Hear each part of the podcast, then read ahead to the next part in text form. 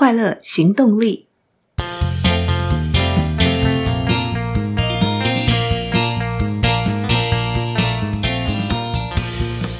Hello，欢迎收听《快乐行动力》，这是一个学习快乐、行动快乐的 Podcast。我是向日葵，欢迎越来越多的新朋友们加入，也感谢老朋友们继续收听。这两天，向日葵透过节目后台观察收听的情形，发现一个很有趣的现象。节目播出到现在两个多月以来，原本我以为最多人收听的集数会是一开始上节目的时候，第一集由亲朋好友们捧场的盲点效应。没有想到，截至目前为止，播放次数最多的是第九集《未来预演：启动你的量子改变读后心得》，如何改变做自己的习惯，改变大脑惯性回路，成为不敢想象的自己。这才发现，原来有那么多的人想要改变，也让我有了做这一集节目的灵感。想改变的背后，藏着不快乐的自己。如果正在收听的你，就是点下播放第九集的那一位，希望今天的节目能够对你有一些些的帮助与启发。我们为什么想改变呢？一位上班族，可能因为他公司的环境，或是自己的待遇。也可能是因为接下来职涯的发展，也许不如预期，或是在整个公司的生活形态，自己不太习惯、不太喜欢，常常要加班，甚至加班成常态，或是公司没有办法切割得很开，在下班的时候也常常收到相关的工作讯息，必须立刻处理。如果是一位主妇，也许因为忙着照顾全家人，家事忙不完，没有自己的时间，常常熬夜熬自由。或是已经退休的人，闲不下来，但是不知道要做什么，又没有自己的兴趣，不知道自己喜欢什么，很多原因会让我们希望改变，偏偏做习惯的自己是最容易的，顺着自己习惯的生活模式，走同样的路，用同样的想法，以同样的方法解决问题，是最容易也最轻松的。然而，爱因斯坦有句话说，疯狂就是重复做同样的事，还期待不同的结果。Insanity, doing the same thing over and over again and expecting different results. 既然已经有了想要改变的念头，这个时候说什么也要给自己时间与勇气去觉察与面对自己的不快乐，并且去思考背后的原因。事实上，任何时候都可以开始改变，只要开始。永远不会太晚。当你决心要让自己更快乐，就是改变启动的时刻。当然，任何的改变都不会一步到位，但只要开始行动，就会一点一滴发生。Dr. Joe Dispenza 告诉我们，只要四周就可以重设新自我。四周其实很短暂，但不去尝试，怎么会知道呢？不快乐的源头，很多时候，是对自己不满意的投射，只是我们觉察到的表象，是对外在物质缺乏、精神食粮缺乏，或是人际互动缺乏的恐惧。很多时候，对自己不满意的背后，是比较心态造成的，觉得自己赚的比别人少，日子过得不够好，所以需要投资，需要赚更多的钱，才能过得更好，用更好的商品，觉得自己专业知识不够。快跟不上时代的变化了，没有竞争力，所以看到觉得很重要的书就买，看到大家都在上的课也跟着买，但是书没看，堆在书架上，课也没上，只是买心安的。大家都说人脉很重要，比起某某某，我的人脉实在太差，不多排些聚会，多去认识朋友，怎么可以呢？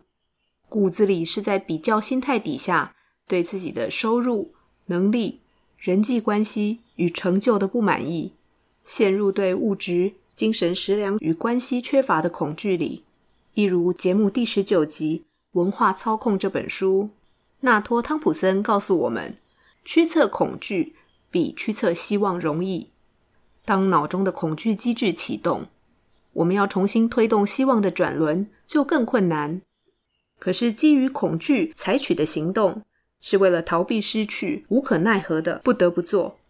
基于信念采取的行动，会让我们乐在其中，给我们前进的力量。当想要改变的念头开始出现，第一件事就是，请停止批判自己，不要在恐惧里迷失，卷入自卑、自责、自怜的漩涡中。请相信你已经很好了，你拥有推动改变发生的力量，力量一直都在你身上。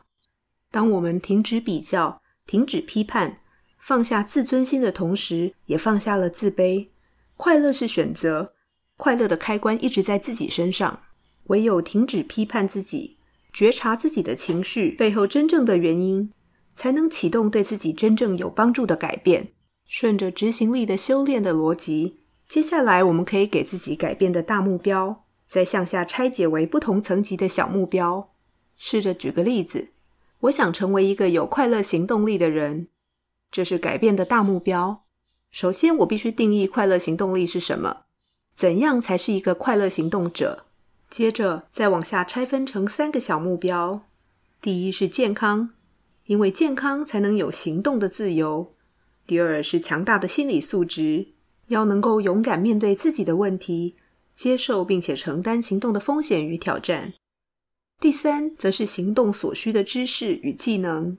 三个小目标都要支持大目标，并且定定出在何时之前从 X 到 Y 的终点线。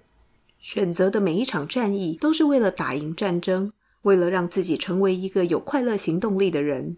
一旦改变启动，观察所有的指标，透过执行力四纪律，为自己创造一场看得见自己正在赢的赛局。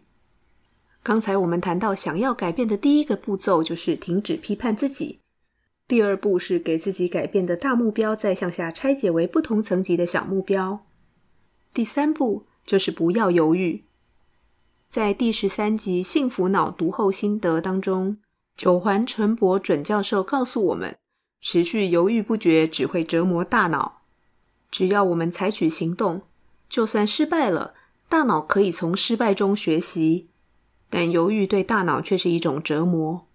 我相信犹豫的背后一定有五花八门的原因。采取行动以前，当然要经过风险评估。只是我们如果能够设定在何时之前完成评估，而且不拖延，对大脑比较好。谈到这里，我也想来预告下一集的快乐行动力，将跟各位听众朋友分享一本小说，也是节目从上架到现在所分享的第一本小说。谈的正是一个人的转变如何启动，转变的过程又会面对哪些考验，又该如何转变自己的想法，克服转变的种种挑战。看完的时候，我觉得这本小说跟第九集《未来预演》其实是同一本书，只是一本是以小说的形式说故事，另一本则是以论述的方式分享研究与做法，是一本金句连发，读起来又让人很有收获的小说。究竟是哪本书呢？赶快订阅追踪，才不会错过哦。最后，让我们很快做个总结：如果想要改变，请诚实面对藏在背后那个不快乐的自己。首先，停止批判自己，请相信你已经很好了，你拥有推动改变发生的力量。再来，给自己改变的目标。最后，不要犹豫，改变不会一步到位，但只要开始行动，就会一点一滴发生。当你决心要让自己更快乐，就是改变启动的时刻。喜欢节目，欢迎留下五星好评，并且分享给朋友。任何的建议或反馈，都欢迎到快乐行动力粉丝专业或 IG 留言，或私讯向日葵。追求快乐，立刻行动，祝你快乐！我们下次见喽，拜拜。